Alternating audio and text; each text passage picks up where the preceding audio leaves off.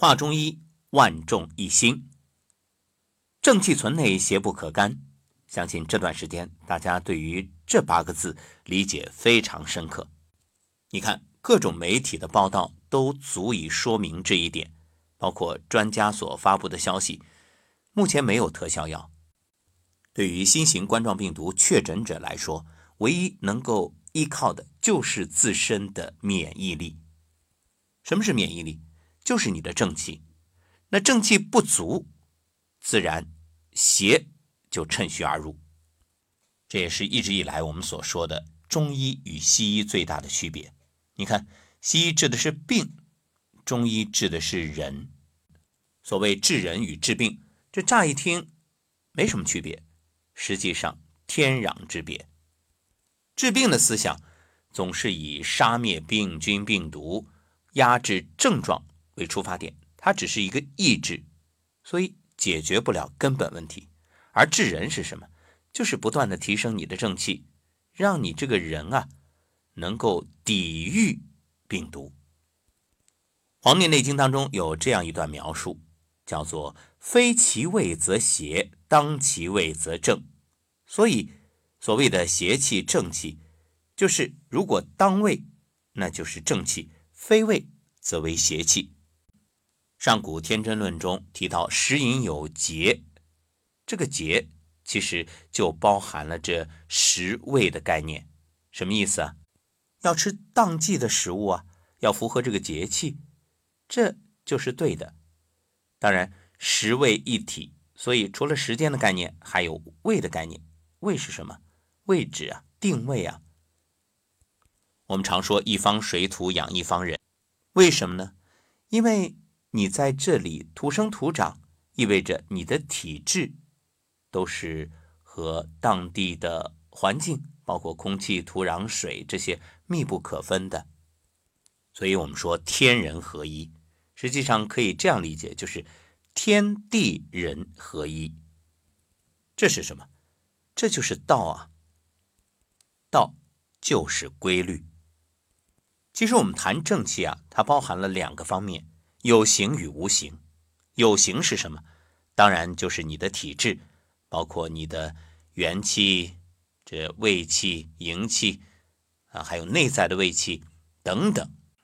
有人会说不对呀，这些气我根本看不见，怎么能算有形？你要知道，它都是源于你每天的食物。你能通过食物获取充足均衡的营养，那么你身体的正气就足。倘若你每天是垃圾食品，想想那会怎样？那身体就变成了无源之水、无本之木，怎么能好呢？你把人体比作一棵大树，你说我想枝繁叶茂，那肯定根得获得充足的营养啊，不然的话，这怎么可能枝繁叶茂呢？所以现代语境的解读，那就是营养丰富、均衡。那无形是什么？无形就是情绪，就是你的心态、心智。喜怒忧思悲恐惊，这七情对五脏都有影响，所以你的情绪啊，要处于一种平和中正的状态，不偏不倚。所以所谓的正气，你看正是什么？不偏不倚为正啊，不正怎样？不正，它就歪了呀。所以你看，所谓的中医，很多人都理解为中国的医术，或者说医道。实际上，这个“中”有一个重要的意义，就在于中正。《中庸》里用一个字来表达“中”，就是“和”。所以，一旦心中这个“和”字升起来，哎，那偏执的情绪就慢慢的消弭。偏执会产生情绪。情绪又不断的激化偏执，就导致远离中正平和。所以，无论是确诊还是疑似，或者啥都没有，就现在居家自我隔离，那么大家都要摆正心态。你看，很多人一旦疑似甚至确诊，那就彻夜难眠，胡思乱想，内心的恐惧上来，这本身就在对身体。自我的防护能力进行一种破坏，你的免疫力明显下降。你说你这是在帮忙呢，还是帮倒忙呢？这像什么呀？就像敌人来攻城，而城里的主帅听说敌军强大，坐卧不安，甚至心里生出了投降的念头。什么叫投降？哎呀，这个病治不好了，算了，那我也不活了，这不就是投降吗？所以你看，在古代，真正的大帅，那种有威仪的，一旦听到军中有人在战时各种议论、负面情绪，干嘛呀？杀！这是扰乱军心、谣言惑众，那是要斩杀的呀。这军法一定非常的严厉，为的就是不动摇军心。要知道，军心一乱，那这个城再坚固都守不住。所以各位千万不要自乱阵脚。你说这个病毒厉害吗？